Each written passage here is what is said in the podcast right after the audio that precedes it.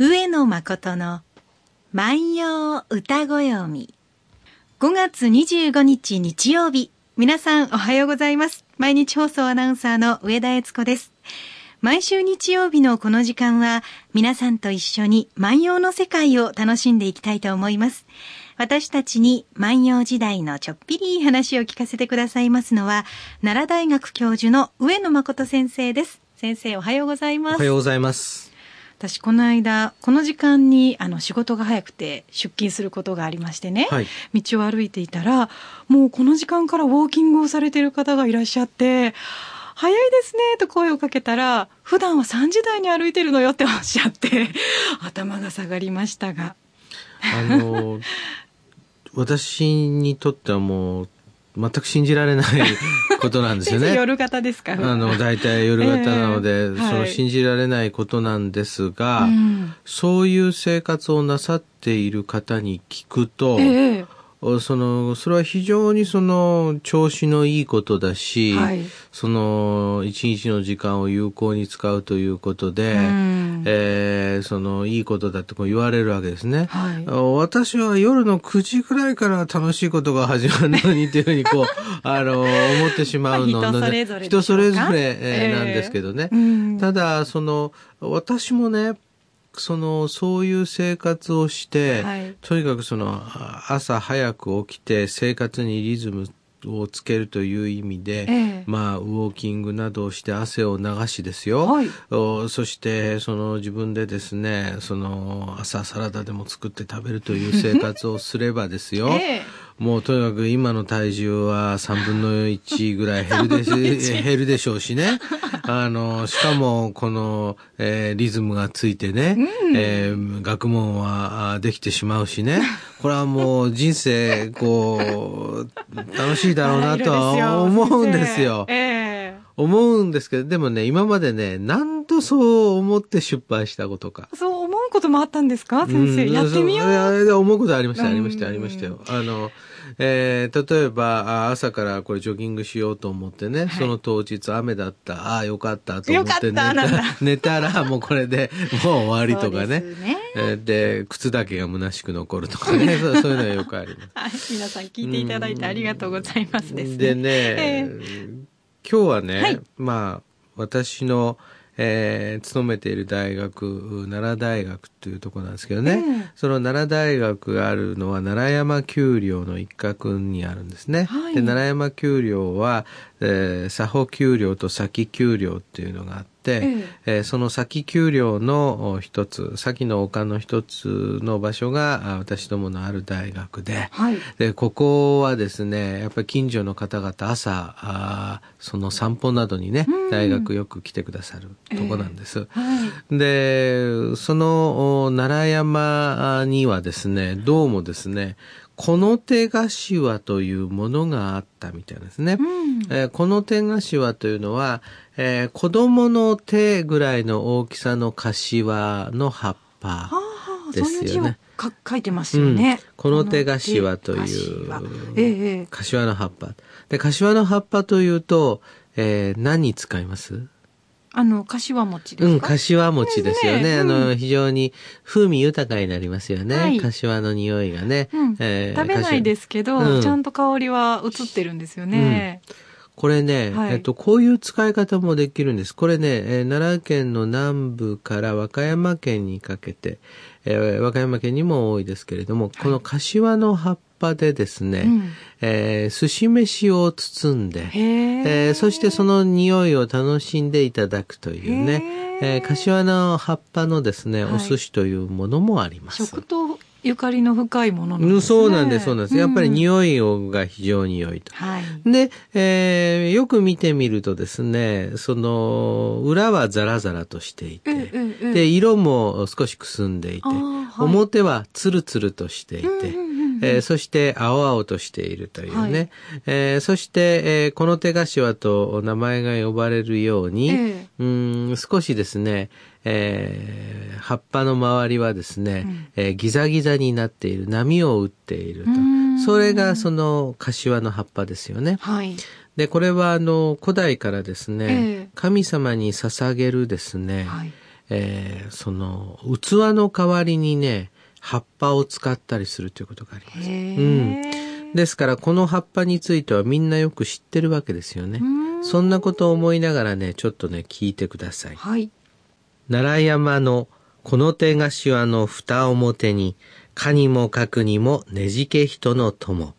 奈良山のこの手頭の蓋表に、かにもかくにもねじけ人の友。こういう歌あるんですね。はいこれね、ねじけ人っていうのがね、難しいんですね。この歌はね、題詞がついてましてね、ねじけ人をそしる歌って出てくるんですね。えーねじけ人という人をですね、あのそしる悪口を言うってことですよね。ねじけ人に対する悪口を言う歌。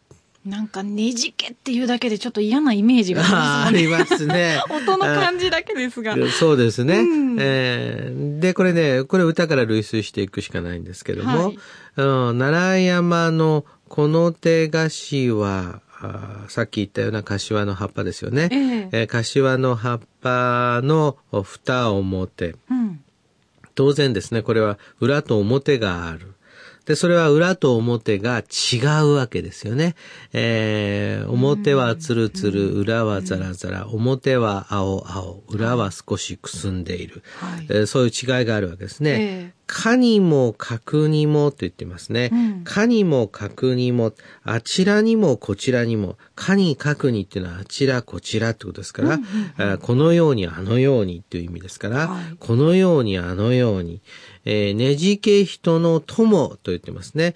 えーねじけ人の友というのは、これは、えーねじけ人の奴らぐらいの感じで、えー考えればいいわけですから、うーん、奈良山のこの手頭の蓋表に、えーこの手頭の蓋表ではないけれど、えーあんなにもこんなにも、あんなにもこんなにもねじけ人の奴らは、とこういうふうなことですね。ということは、えー柏の葉っぱのようにはい。生きている人？裏と表がある人。裏と表がある人。ということはね、どういうことかというと、はいえー言っていることとしていることが違う、これ一つ考えられますね。うんうんそれは嫌ですね。うん言ったことはちゃんとやってほしいね。やってほしいよね。で、もう一つは、はいあ A さんに会うと、いやー、やっぱり僕もう上田さんしかラジオはやりたくないですよ。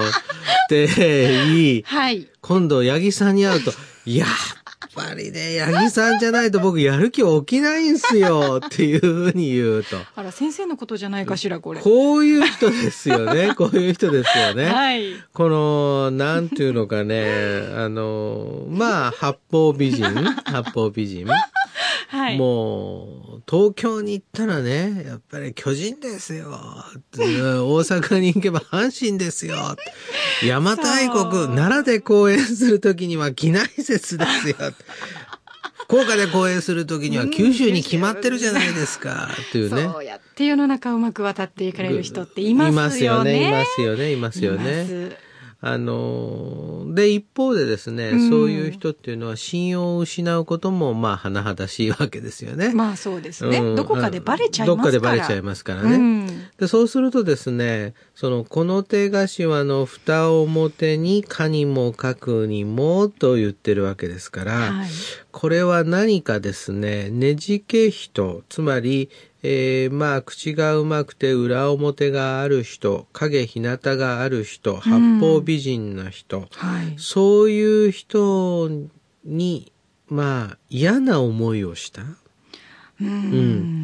そういう人の歌ですよね。ね。何があったんでしょうね。これね、前の歌にもね、はい。あの、左中がついて、伝がついてて、ええ。えー次の歌にも左中がついてて、伝がついてて、で、それ結構この牧野16のこの辺りっていうのは詳しい伝がついてるので、うん。これについていても良さそうなんですが、はい。これについて、えーその、記されているのはですね、ええ題詞にねじけ人をそしる歌、悪口を言う歌っていうのと、うん。右一首は、あ博士瀬名の行門前月見の作る歌、作れりというふうに出てきますから、はい、えー、これどういうことかというと、まあ、博士で、えー、その瀬名氏の行門という人、うん、で、前月見ですから、まあ、身分の高い人、ということ、うん、その人が作ったということ以外にはですね、えー、何にもわかんないわけです。うんなるほど。博士は博士だったんですか？博士は博士。この時代から博士っていうのがありますね。えー、様々な分野に、例えばですね、天文だったら天文博士。えー、文章だったら文章博士。えー、そういう博士というのがあります。ただし、はいうーん、この博士を結局こういうことを、こういう歌を歌わせたのがどんな事件であったかっていうのはわからないんですよね。うん。えー、なんでしょうね。何かお仕事で嫌な思いをされたのか、うん嫌な世の中になったなみたいな意味で書かれたのかもしれませんよね。なるほどね。えっと、うん、これはねじけ人をそしる歌だから、えー、こんな人間が出世するような世の中ではというね、そういう意味合いを込めて、はい、まあちょっと批判的に、うん、えー、世の中を風刺したというね、はい、まあ実際にその、うん、分かる人はですね、えー、あの人は八方美人だって分かるんですが、うん、えー、そうでなければねそういう人たちがあ出世が早いということ、うん、そんな時にですね、えー、奈良山のこの手頭の蓋表にかにもかくにもねじけ人の友というふうにですね まあ言うのかもしれないですよね。この人は出世はできなかったでしょう、ね、その場合はまあできなかったと。かもしれませんね。でそんなことでこう考えていくとね、はい、こう僕はよく言うんですが、えー、えー、物語は歌というものを求めるわけですね。うん、はいで歌というものから物語が生まれていくという。つまり歌と物語というものはですね、はい、うんまあ裏表の関係にもあるわけですね。はいはいはい。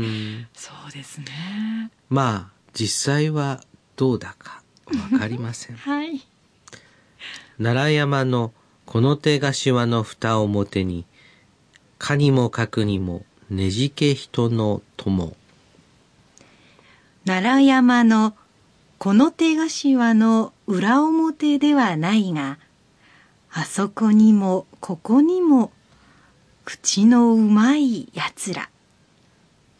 さあ今日は牧野16 3836番の歌をご紹介しました。皆さんはどのように解釈されますか？かどなたを思い浮かべますか？なんでしょうか？どうでしょうか？さあ皆さん、この番組では上野先生に聞いてみたいことや番組の感想など何でもお寄せいただきたいと思います。番組でご紹介させていただいた方には番組特製のポーチをプレゼントいたします。宛先は郵便番号530-8304毎日放送ラジオ上野誠の万葉歌子読みの係まで。メールアドレスは、歌ごよみアットマーク mbs1179.com です。たくさんのメッセージをお待ちしています。それではまた来週です。さよなら。さよなら。